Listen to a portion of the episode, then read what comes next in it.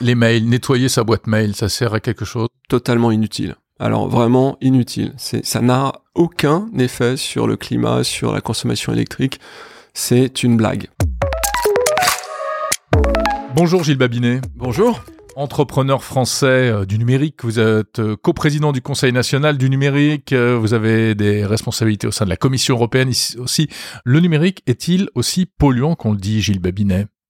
C'est-à-dire, il y a à boire et à manger. C'est-à-dire, si, s'il est vrai qu'il y a une empreinte carbone du numérique, euh, il faut rester les pieds sur terre et euh, on voit passer des chiffres qui sont parfois complètement délirants et pire encore qui sont propagés par euh, des agences officielles et qui sont répétés, amplifiés, parfois distordus et donc on entend tout et n'importe quoi. C'est une caractéristique qui je crois est très spécifique à la France, c'est-à-dire que quand je voyage à l'étranger, on, a euh, des critiques à l'égard des émissions de CO2 du numérique, mais on n'a pas cette distorsion des faits aussi marquée. Mmh. Mais c'est quoi les vrais chiffres, on va dire? Alors la vraie consommation du numérique. Est-ce que le numérique est plus polluant que euh, l'aviation, par exemple? C'est à peu près équivalent. Euh, alors c'est c'est probablement moins polluant pour une raison simple, c'est que il y a un effet démultiplicateur physico-chimique des, des émissions de CO2 en haute altitude, des traînées d'avions on considère que l'avion émet aux alentours de 2,5% du CO2 total émis, mais que son effet sur le chauffement climatique, c'est plutôt aux alentours de 6 à 7%. Donc c'est très important. Mhm. Euh, alors que les externalités du numérique, on les connaît pas très bien, mais elles sont probablement positives par ailleurs.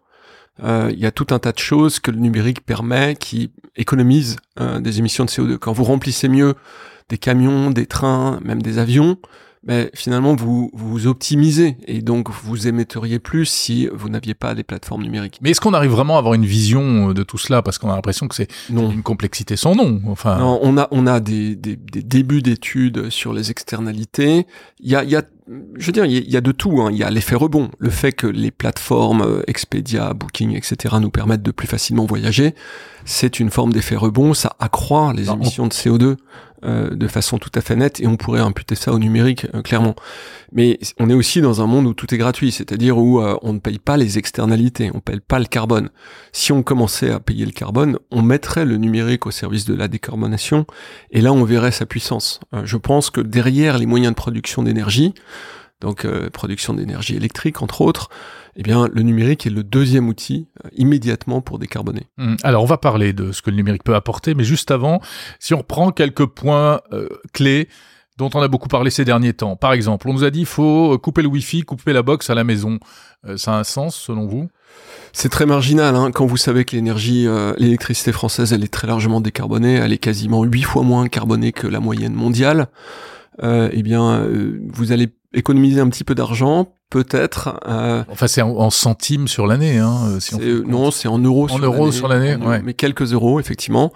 Euh, mais en matière de décarbonation, c'est quasiment, c'est rien en fait. Mhm. Si vous avez euh, de l'eau chaude qui vient d'un chauffe-eau à gaz, euh, le fait de raccourcir vos durées de douche de quelques secondes aura incomparablement plus d'effet que de couper votre box. Mhm. les mails, nettoyer sa boîte mail, ça sert à quelque chose? Totalement inutile. Alors vraiment inutile. Ça n'a aucun effet sur le climat, sur la consommation électrique. C'est une blague. D'autant plus que on va consacrer du temps à faire ça, donc on va consommer du, du débit, internet, etc. Vous allez surtout vous fatiguer, mais ça n'a pas d'impact euh, sur. Je pourrais développer un hein, pour expliquer pourquoi, mais et, et c'est la même chose sur euh, l'utilisation des ressources euh, sur les plateformes, c'est-à-dire que si vous mettez tout dans le cloud, euh, le, le, stockage est très optimisé pour des raisons qui seraient longues à développer ici, mais très efficace énergétiquement. Mais quand même, les data centers, vous parlez du cloud, les data centers, bon, euh, on sait bien que ce sont aujourd'hui des gouffres énergétiques. Oui, c'est vrai, mais c'est pas le stockage. Le stockage est un, coût énergétique qui est extrêmement faible, euh, parce que, en deux mots, hein, vous avez différents types de stockage. Vous avez du stockage qu'on appelle in-memory, c'est dans la mémoire des des semi-conducteurs de votre ordinateur. Derrière, vous avez des systèmes qui sont sur des, disques durs assez particuliers. Et puis derrière, vous avez des stockages sur bande. Stockage sur bande, c'est très lent, c'est long d'accès, mais d'un point de vue quantitatif et énergétique, c'est incroyablement efficace.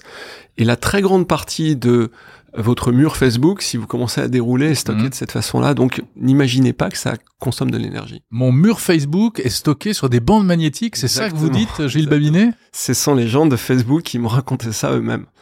Mais c'est incroyable. Euh, oui, et sur une bande qui fait, je sais pas, mais quelque chose comme 7 ou 8 cm de large, euh, et qui fait plusieurs euh, centaines de mètres de long, euh, vous stockez des quantités d'informations qui sont des centaines de disques durs. Ouais, et on peut imaginer que c'est pareil chez Google, sur YouTube, etc.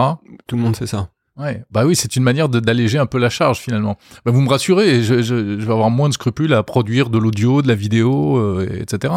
Oui, en revanche, ce qui consomme de l'énergie, c'est les usages, par exemple, d'intelligence artificielle euh, où vous avez des, des, calculs qui sont assez intensifs. Plus vous personnalisez euh, les recommandations, notamment dans les réseaux sociaux, plus vous allez euh, faire appel à des ressources euh, consommatrices. Là, c'est à la fois du hardware et puis de l'intensité énergétique. Il y a la partie stockage de données et puis il y a la partie traitement, calcul en fait. Le, le, le, cloud actif, enfin véritablement. Exactement. Et ça, ça c'est mm, très clairement, hein, c'est quelque chose qui est énergivore. Mais dans ce que moi j'observe, euh, il y a effectivement ces data centers qui sont des gros consommateurs, et je pense que aujourd'hui il y a des arbitrages qui sont faits sur les niveaux de personnalisation en fonction de la quantité énergétique et l'intensité hardware. Euh, à cet égard, mais quand vous visitez un data center d'une grande banque, ce qui vous stupéfait vraiment, réellement, c'est la faible intensité des équipements. C'est-à-dire que moi, j'étais dans le, data center d'une grande banque il y a quelques mois, et on me montre toute une allée, et on me dit, bah ça c'est le CRM. Or, le, le CRM d'une entreprise, je peux le faire tenir sur un laptop, pour ainsi dire si c'est bien fait. Euh, si c'est bien donc, donc là, c'était mal fait, ça que vous voulez dire Oui, là, je pense qu'il y a un enjeu. Ouais, ouais. ouais. Euh, je, je, lisais il y a pas très longtemps, utiliser ce qu'on appelle du cloud public par rapport du cloud privé. Est-ce que ça peut avoir un impact, ça, ça d'après vous? C'est-à-dire qu'en fait, on partage plus les ressources. C'est vrai et c'est faux. C'est-à-dire que oui, c'est ce qu'on observe. Vous avez une optimisation. Euh, des data centers qui deviennent avec, des niveaux de performance très élevés, notamment sur les, aspects de, climatisation, de d'affectation de la CPU, l'usage du travail des, mhm. ordinateurs. Euh, c'est tout à fait vrai, mais on, on, se rend compte que dans certains cas, vous avez un peu des marteaux pour écraser des mouches. C'est-à-dire que vous utilisez des ressources qui sont euh, en mode SaaS et que vous n'avez pas optimisé parce que justement vous les utilisez en mode SaaS. Si vous les intégrez, je pense notamment à des ressources d'intelligence artificielle ou des choses comme ça, vous les passez ce qu'on appelle en edge. C'est le fait d'avoir euh, un, un, travail qui est le plus proche possible de l'endroit où on en a besoin et on se rend compte que euh, le edge, paradoxalement, euh, plutôt que de centraliser, permet d'avoir une certaine économie de moyens. D'accord, donc c'est du, c'est du cloud plus proche, c'est ça? C'est des... C'est plus du cloud, c'est du traitement au niveau local. Imaginons par exemple que vous ayez... Euh... Bah ça revient un peu à l'informatique de, d'avant alors, non? Ouais, ouais, ouais, Maintenant, les, les caméras, par exemple, elles suivent les individus dans les aéroports automatiquement. Le traitement est fait localement, il n'est pas envoyé sur le cloud pour qu'on dise tourne à droite ou tourne à gauche. Et ça, ça a une certaine économie dans certains cas. C'est la même chose pour les robots dans les usines. Ouais, bien sûr. C'est un peu comme les assistants vocaux, même les smartphones qui aujourd'hui sont capables de faire de la reconnaissance vocale avec les ressources qui sont embarquées. Exactement. Et là, vous êtes sur des systèmes qui sont très, très pas interprétés, qui sont vraiment conçus spécifiquement pour ce type d'usage, vous n'avez pas dix couches de logiciel qui fait que c'est très efficace. Oui, c'est ce que vous dites rejoint euh, ce que disait également euh, Luc Julia que j'interviewais euh, il y a quelques temps en disant qu'avec le cloud, on a c'était tellement facile qu'on a fait des bêtises, on en a abusé d'une certaine manière. Exactement. On a des architectures qui sont complètement délirantes pour des usages qui sont pas du tout optimisés. C'est beaucoup du travail de codeur, donc de l'ingénierie, euh, on arrive à avoir des niveaux d'économie, euh, mais aussi d'ailleurs euh, ce qu'on appelle le FinOps, c'est-à-dire l'affectation financière des ressources dédiées au calcul.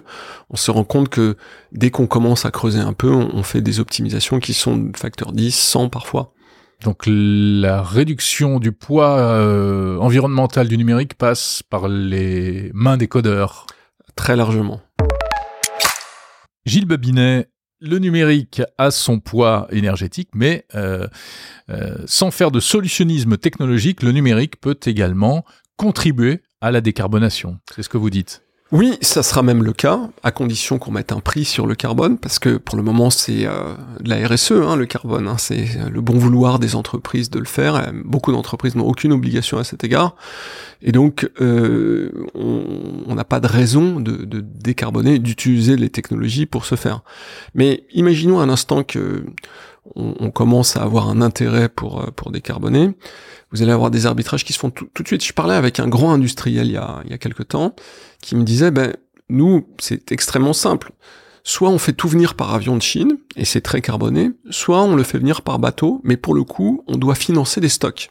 Et on se rend compte que le coût de nos stocks est à peu près équivalent au coût du transport par avion. Donc finalement, on préfère avoir les produits les plus récents, euh, qui n'ont pas trois mois de délai pour venir euh, euh, par bateau. Si on avait un coût du carbone, on changerait tout de suite. Voilà, donc c'est un exemple parmi d'autres hein, à, cet égard.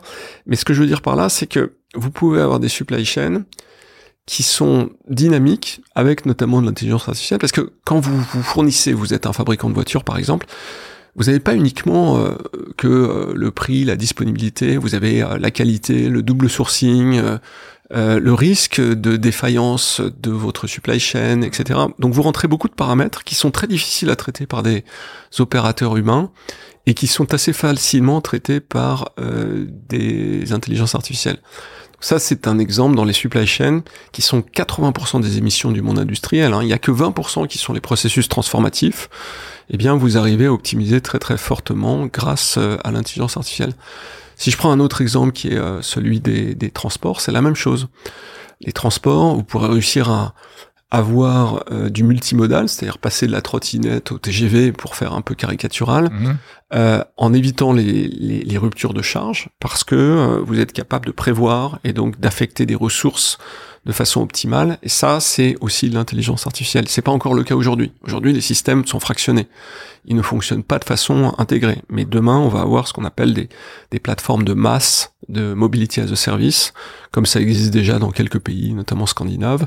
Et c'est extrêmement efficace parce que ça permet aux gens de se dire, bah, en fait, j'ai pas de risque d'aller de tel point à tel point, de me retrouver en carafe, et donc je vais éviter de prendre ma voiture.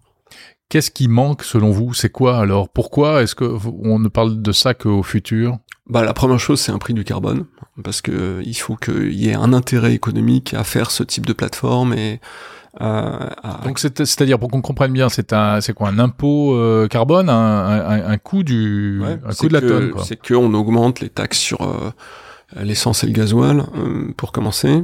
On sait les problèmes que ça peut représenter, hein, voilà.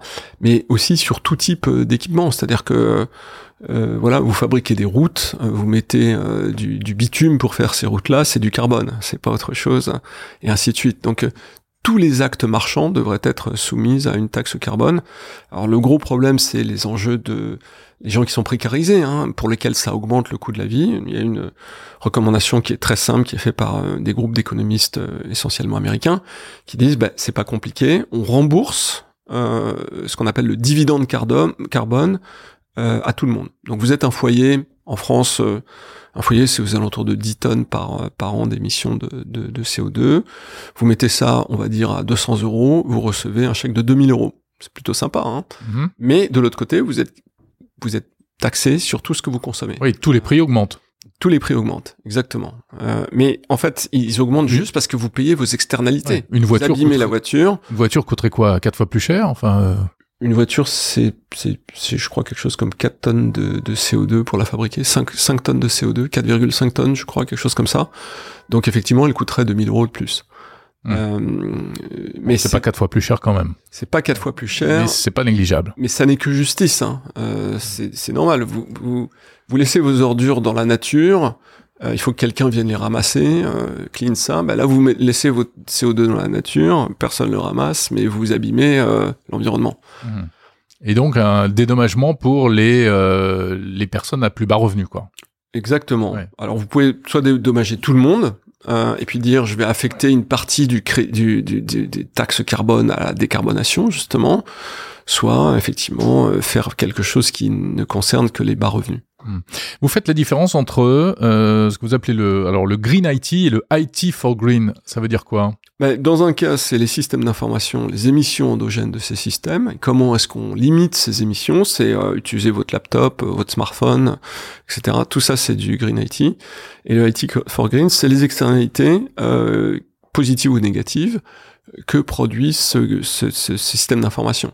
Donc dans les négatifs, c'est euh, le fait que c'est devenu tellement simple d'acheter un séjour euh, en Turquie que bah, vous le faites plus. Ça, c'est le fait que les avions coûtent moins cher, qu'on a industrialisé les systèmes d'information euh, dans les hôtels, et puis que la façon dont vous réservez est beaucoup plus facile qu'auparavant. vous n'avez pas à aller dans une agence de voyage vous êtes euh, le soir euh, en train de vous dire tiens si j'allais passer un week-end de trois jours euh, à Mamet.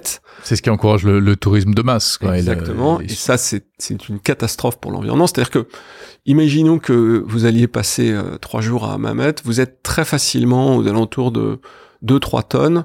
C'est la moitié de votre empreinte carbone. Donc euh, c'est pas terrible si vous le faites trois fois. Oui, euh, si vous le faites trois fois dans l'année, vous avez explosé votre empreinte euh, littéralement. Donc ça, ça c'est quelque chose qu'il faut arrêter en réalité et de fait mettre des coûts carbone là-dessus. Ça va enchérgir ce genre de choses. Moi, je pense qu'il faudrait un coût qui a évolué très rapidement d'ici 2030 aux alentours de 300 euros la tonne. Euh, donc vous voyez bien que l'économie de ce système ne fonctionnerait plus. c'est fini les billets d'avion à quelques centaines d'euros. Hein. Exactement. Et ça, c'est de la technologie. C'est-à-dire que euh, euh, pour réussir à capter ce qu'on appelle le scope 3, c'est-à-dire euh, non pas les émissions que vous faites en tant qu'acteur économique, mais celles de ce que vous sous-traitez, ce que vous achetez à l'extérieur, eh bien c'est très compliqué. Ça veut dire qu'il faut des systèmes qui sont très intégrés, des ERP qui sont très très solides et qui vous permettent de ramener le carbone de vos fournisseurs. Ça va arriver, euh, mais il faut sans doute que le régulateur accélère un peu si on veut que ça arrive avant 2030. Merci Gilles Babinet. Merci pour ce, regard euh, multi-angle hein, euh, sur la problématique du, numérique et, de l'environnement. Euh, Gilles Babinet, co-président du Conseil national du numérique et digital champion de la France auprès de la Commission européenne, entre autres fonctions que vous occupez.